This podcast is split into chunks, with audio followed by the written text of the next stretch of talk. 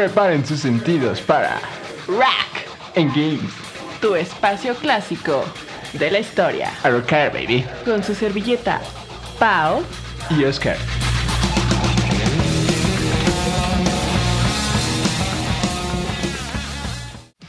Buenas noches, mis queridos muchachones y muchachonas.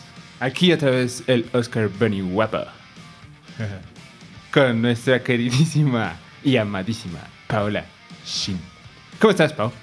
Súper feliz y emocionada por la Shum banda de hoy. Black Sabbath. Sabbath. Black Sabbath. Poder oscuro Shum. Shum.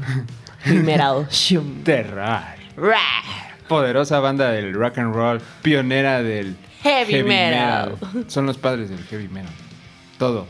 Sin, sin ellos no hubieran existido todas las bandas de metal. ¿Cómo ves, mi querida Pau? No, no, no te creo, ¿eh? No lo sé. Pues pero ellos fueron los que crearon el metal. Qué bueno, me alegro por ellos. Un beso, un beso a todos ellos. Comencemos, ¿no? ¿Dónde estén? Vamos a darle. ¡Ay, qué juego!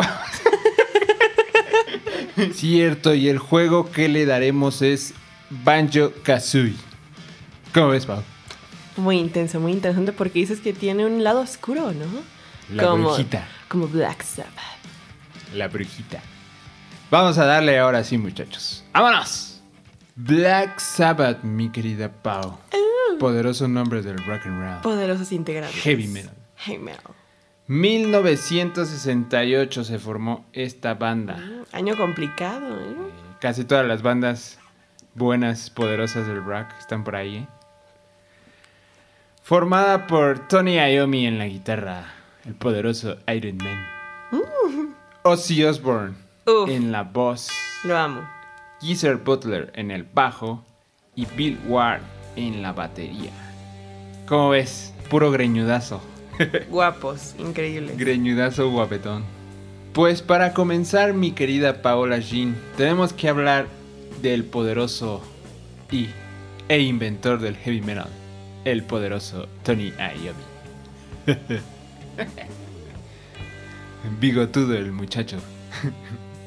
Pues, ¿cómo ves que a los 17 años casi termina su carrera como guitarrista? ¿Eh? ¿Pau? ¿Cómo que casi? Casi, casi. ¿Pero no la acaba? Exacto, no, no terminó ahí su carrera. ¿Cómo ves que el último día, cuando ya iba a renunciar a su trabajo, él trabajaba en una. ¿Cómo era? Como algo de. Fábrica de máquina, metalurgia. Fábrica. eh, Ándale, ándale, ándale. ¿Cómo ves que su. Creo que su jefe, su capataz, le dijo. Vete a mover a esa maquinilla. Y Tony no tenía ni la más mínima idea de cómo usar esa máquina. En su último día, ¿eh? Ya iba a renunciar, ya se iba a volver rockstar. ¿Y cómo ves que al momento de usar esa máquina se mochó los dedos? ¿Todos o nada más la punta, no? Nada más se mochó dos dedos. Mm, Los que y usa la, para pu- tocar. la puntita nada más. La puntita. Entonces él sufrió porque ya no podía tocar. Imagínate no poder tener esas parte, esa parte de los dedos donde en la guitarra es impre- imprescindible. En ese momento su capataz, bueno, Tony Iommi ya estaba muy triste, entonces fue que su capataz le enseñó un guitarrista llamado Django Reinhardt. Mm, Y este muchacho era un yacero que tocaba únicamente con dos dedos y tocaba muy, muy cañón. Muy bien, muy rápido. Entonces Tony se, se impactó y dijo, no manches, creo que yo también voy a poder hacerlo, no me voy a rendir. Hizo unas prótesis Para sus deditos. para sus deditos. Si buscan fotos se les ve. Y Las cuerdas quedan las menos cuerdas tensas. porque usaba una afinación que es la afinación inventora del heavy metal. ¿Cuál es? La Dime. afinación do sostenido. Dos. Entonces, gracias a eso, Tony Iommi ya tenía un poco más fácil para él, más cómodo, aparte de que él, era, es, él es zurdo, más cómodo para tocar. Entonces fue que creaba riffs más oscurones, porque esas tonalidades son más bajas, más graves. Entonces, wow. Aparte es zurdo, ¿no? Por eso es zurdo. Como Jimi Hendrix. Y así fue que ya de tanta práctica, práctica, ¡fum! Lo logró. De hecho hay una anécdota que dice Tony Iommi, hace poco vi un video. Cuando a Tony Iommi le dio cáncer, él estaba diciendo, le dio cáncer hace como que unos 5 años más o menos, ¿no? Él estaba diciendo que tanto lo de los dedos como lo del cáncer fue duro para él. Pero lo del cáncer fue más duro porque pues el cáncer no sabe si la vas a librar o no. Y entonces él dice que lo de los dedos al principio fue muy triste, pero él sabía que lo iba a lograr. Cosa que es, es algo para un ejemplo a seguir. No se rindan muchachos. Pues bueno, estos muchachos empezaron tocando lo que todos tocaban blues en esas épocas, pero creo que estaban un poco cansados. Empezaron con distintos nombres antes de llegar al poderosísimo Black Sabbath. ¿Por qué Black Sabbath, mi querida Pau? ¿Por qué Black Sabbath? Increíble nombre, a mí me fascina el nombre de esa banda. Pero el significado de, de este nombre tiene así sus tres teorías, increíbles teorías. La primera es que hay una película de un director italiano, Mario Brava, que se llama Las tres caras del miedo, y cuando lo traducen al inglés se supone que debe haberse, haberse traducido como Sábado Negro, entonces terminó siendo Black Sabbath, pero muy extraño, ¿no? Sábado negro. Ajá, sábado negro o sabbat negro, ¿no? Entonces como de, bueno, se agarraron de ahí el nombre, tal vez. Pero las otras dos más reconocidas son que el sabbat es el séptimo día de la semana judía, es un día donde ellos celebran, eh, tienen ciertas restricciones, pero es, es, sagrado, vaya, para la religión del judaísmo. Eh, también, de hecho, estaba en los 10 mandamientos del Moisés, chécate, muy cristiano aquí el asunto. Pero el significado más, más chido para todos, ¿no? Los, los que les gusta el chisme, es que la aquelarre, o sabbat, que también se le dice así, eh, se denomina así a la agrupación de brujas, a las reuniones que las brujas hacen así alrededor de un macho cabrío, o sea, el demonio, para realizar rituales y hechizos.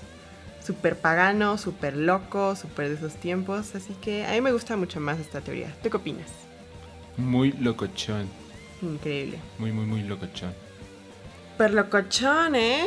Súper satanistas, no lo sé. Y sobre todo en estos tiempos, cuando sacan el primer álbum Black Sabbath de Black Sabbath, increíble álbum, en 1970, o sea, dos años después ya, fue con su primer álbum debut.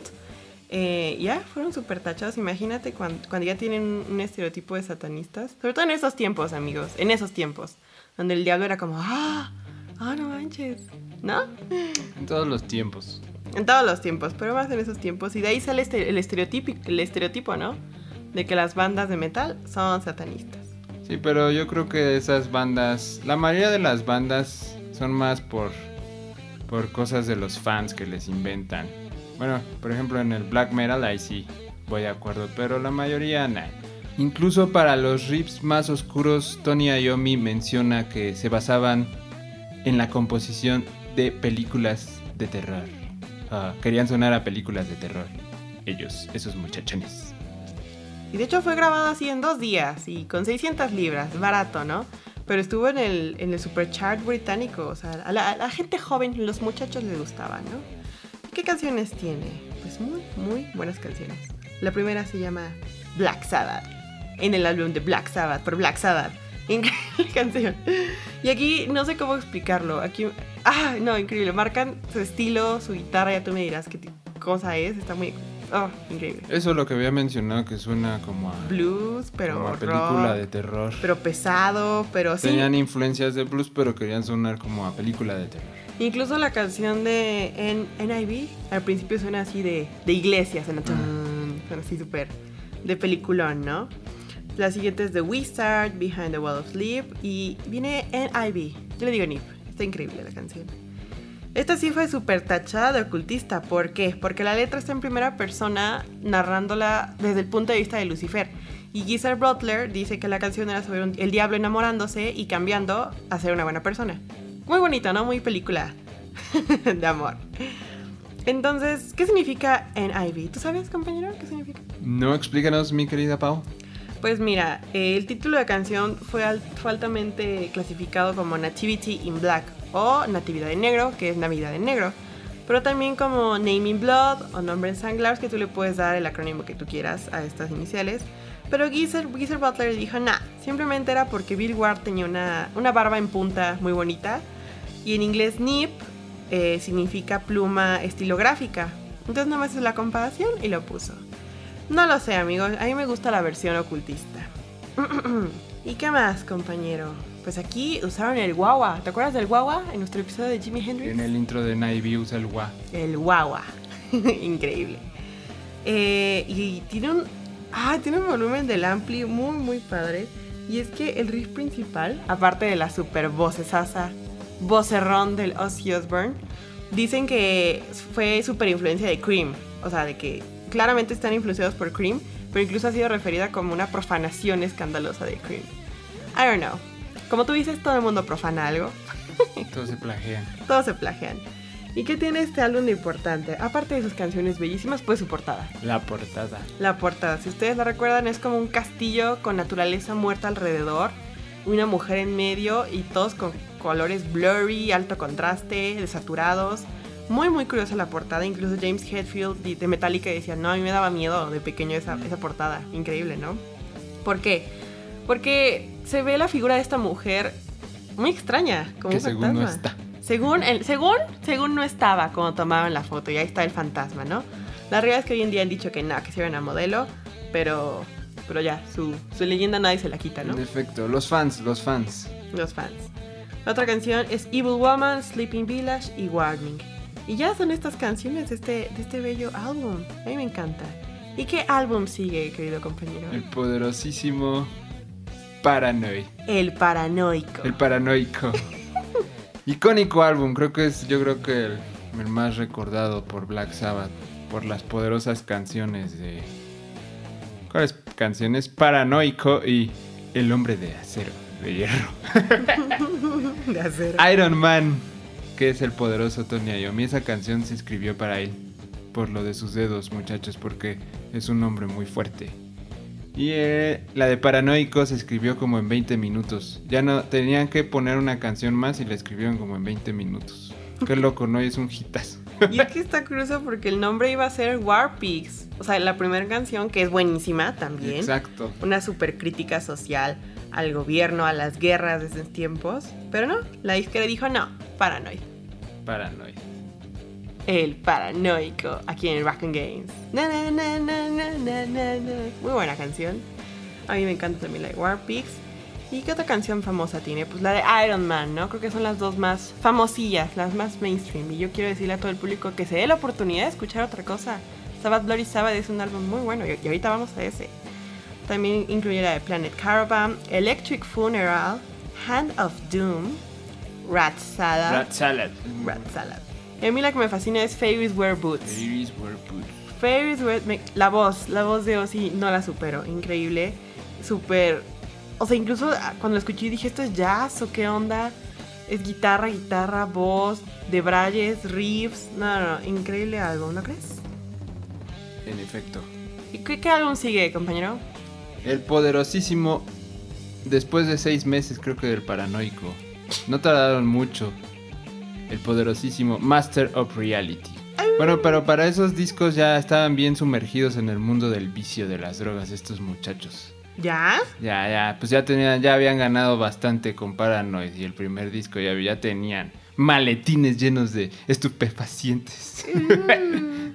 en efecto, se metieron mucho a la cocaína, eso sí lo sé. ¿Eh? ¿Eh? ¿Eh? El Master of Reality con la poderosísima canción que me fascina. Children, of Children the of the Grave. ¿Qué nos puedes mencionar del Master of Reality, mi querida Pau?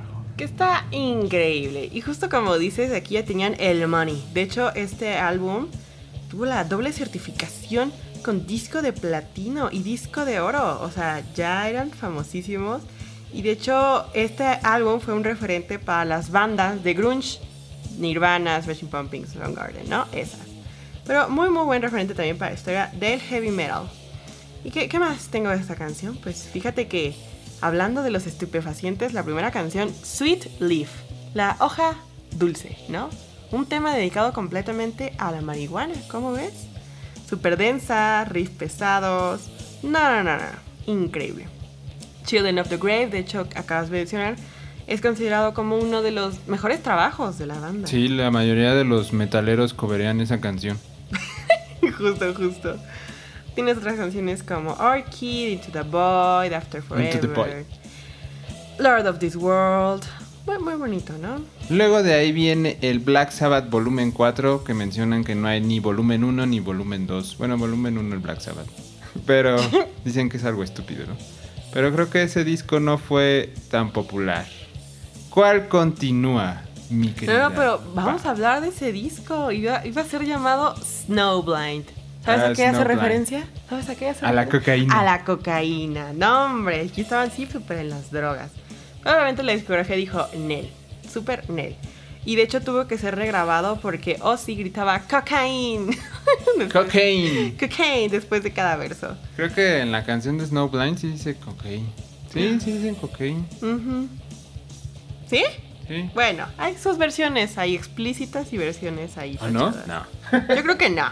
Pero yo les quiero hablar, amigos, de Sabbath Bloody Sabbath. Uff, disca. No, portada del álbum, bellísimo arte. Mm, sí, no, increíble nombre. No, Fum. Shum. En 1970. O sea, todos estos muchachos iban por cada año, ¿eh? No perdían tiempo. Clásicos del heavy metal. Súper buena crítica. Técnica musical, riffs. No, increíble. ¿Y por qué? Vamos a hablar de la primera canción, Sabbath, Bloody Sabbath, por el álbum Sabbath, Bloody Sabbath de Black Sabbath. Increíble, ¿no?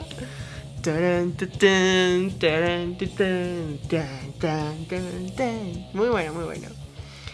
Y es que aquí, ah, aquí lo que yo destaco y amo es la voz de Ozzy. En verdad, no, no supero su voz eh, tan distintiva, ¿no? De, de otros géneros, como tú dices que en el glam todos escuchan iguales, ¿no?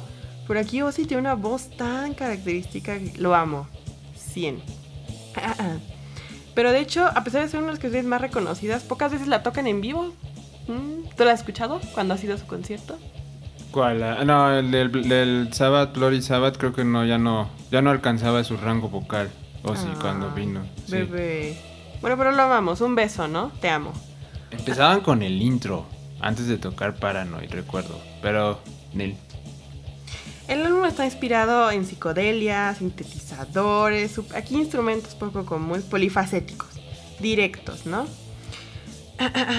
Y tenía justo las energías más duras en esos tiempos de Iomi junto con Osborne. No, no, no, increíble. ¿Y ¿Qué otras canciones trae aparte de Sabbath Bloody Sabbath? A National Acrobat, Fluff, Sabra, Cadabra. Esa sí suena súper ocultista, amigos. Sabra Cadabra. Getting Yourself to Live, Who Are You, Looking for Today, and Spiral Architect. ¿Qué opinas de este álbum? Está muy bueno. ¿Por qué? ¿Qué puedes decirnos de, de los riffs de la música? Pues sí están muy locochones, la verdad. Te digo ahí, Ozzy ya estaba un poquito con su rango vocal más alto. Y los riffs sí estaban bien locochones. Canciones más largas también. Y este álbum, Southbury South, fue, fue grabado en un castillo, ¿eh? Super acá sonidazo. Y claro que también hay leyendas de que se les aparecían fantasmas, de que a Ozzy lo espantaban, que la chimenea acá, shum, todos asustados, decían que escuchaban gente, veían gente, pero I don't know. Yo creo que por eso se drogaban tanto. Ajá, y también una vez la banda fue visitada por una secta satánica al hotel donde se quedaban. Eh, llegan un grupo de fans satánicos ahí con velas, con un pasillo de personas vestidas en capas negras, sentadas en el suelo, muy extraño, ¿no? Cantando himnos. Tuvieron que pasar por encima, llamaron a seguridad, no, no, no, un show. Pero sí dijo, "Meh". Les cantó feliz cumpleaños y se hizo pipí en sus velas. Clásico de Ozzy. Clásico Creo que hay del que hacer Ozzy. un programa completo de Ozzy. Obvio, aquí en Rock and Games, ¿eh? Pues pasando para ya cerrar un poco Black Sabbath. Porque es que hablar de Black Sabbath también es muy largo también. No alcanza el tiempo. Otro dato importante es cómo corrieron a Ozzy. Pues ya estaban muy envueltos en las drogas estos muchachos. Pero Ozzy sí estaba muy mal. Ese muchacho sí le valió la vida. Entonces eh, corrieron a Ozzy. Y la futura esposa Sharon fue que propuso a Dio en la voz. Dio, The Rainbow, amigos. The Rainbow. Controversial también ese tema por saber quién ha sido mejor vocalista en Black Sabbath. Si Ozzy o el Dio. ¿Qué, Qué loco. opinas? ¿Tú qué opinas? Híjole. Híjole. Me gusta más Ozzy, la verdad es que Ozzy para mí es Black Sabbath. Y Dio es muy es un vocali- vocalista muy virtuoso. Entonces para mí es aparte. Justo, Pero sus justo. épocas son muy buenas. También, es que Dio también es una leyenda, amigos. Dio. Ronnie James Dio. También le voy a llamar así a mi hijo. Y es que justo cuando entra, incluso Ayomi dice, es que éramos totalmente diferentes. En o sea, efecto. y el estilo vocal de Dio es, incluso con respecto a la actitud, o si era el showman, ¿no? Showman locochón. Pero Dio tiene una voz diferente, actitud diferente, propuesta musical diferente. Se dice que Di- Dio, ¿eh? Dio. Cantaba a través de los riffs, pero sí lo seguía. Todo, está muy extraño esto, ¿tú qué opinas? E incluso Geezer Butler amenazó con irse, ya no quería irse, adiós popó, yo ya me voy, yo no quiero estar aquí. Y de hecho, para el primer disco que sacan con Dio, Heaven and Hell, Heaven and Hell. Heaven and Hell tuvieron que recurrir a otro bajista porque Butler dijo así de, nah, esto ya no es Black Sabbath. Sí, es que ya de por sí ya estaban casi entrando a la época del glam. También Black Sabbath tuvo sus, sus Mm. épocas oscuras del glam. Entonces ya no, ya no sonaban tan Black Sabbath. Justamente, y este álbum es en el, en el 80, o sea, Ya, ya, empezando el iniciando, glam. iniciando el glam, ¿no? Y, pero fue muy bien recibido, fíjate, n- fue muy bien criticado a pesar de esta crisis de Adiós Popo Ozzy.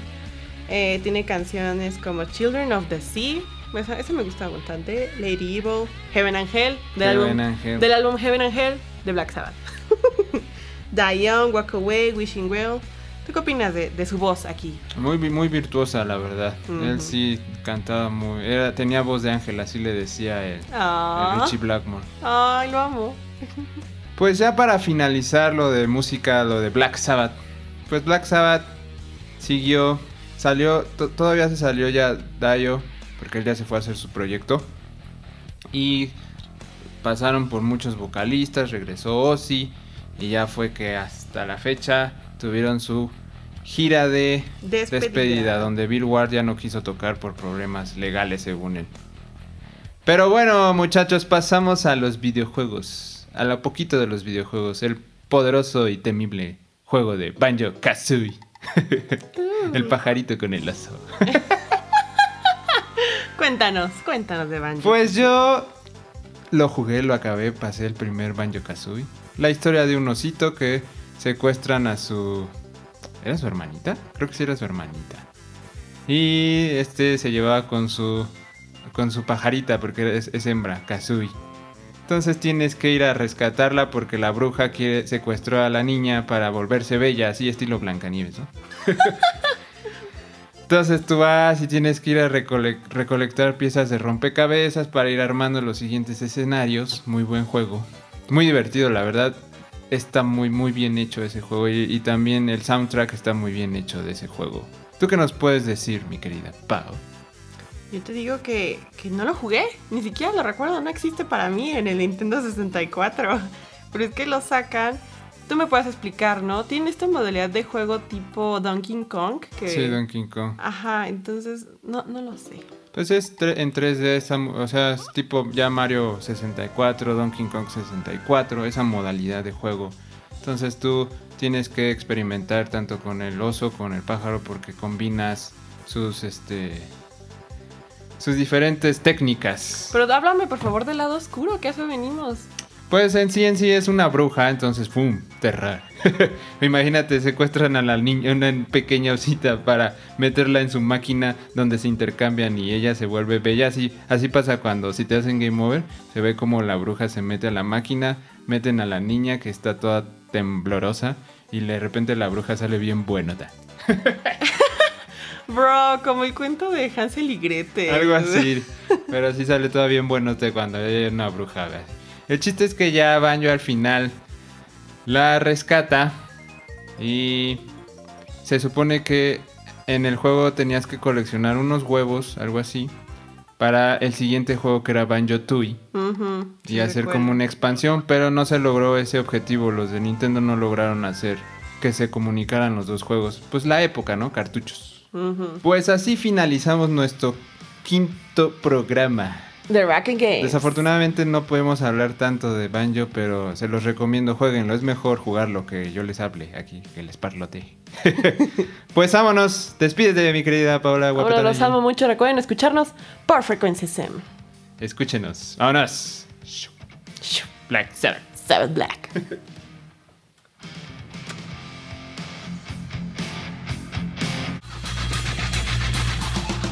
Esto fue Rack. Engage. Rock para tu alma. Yeah.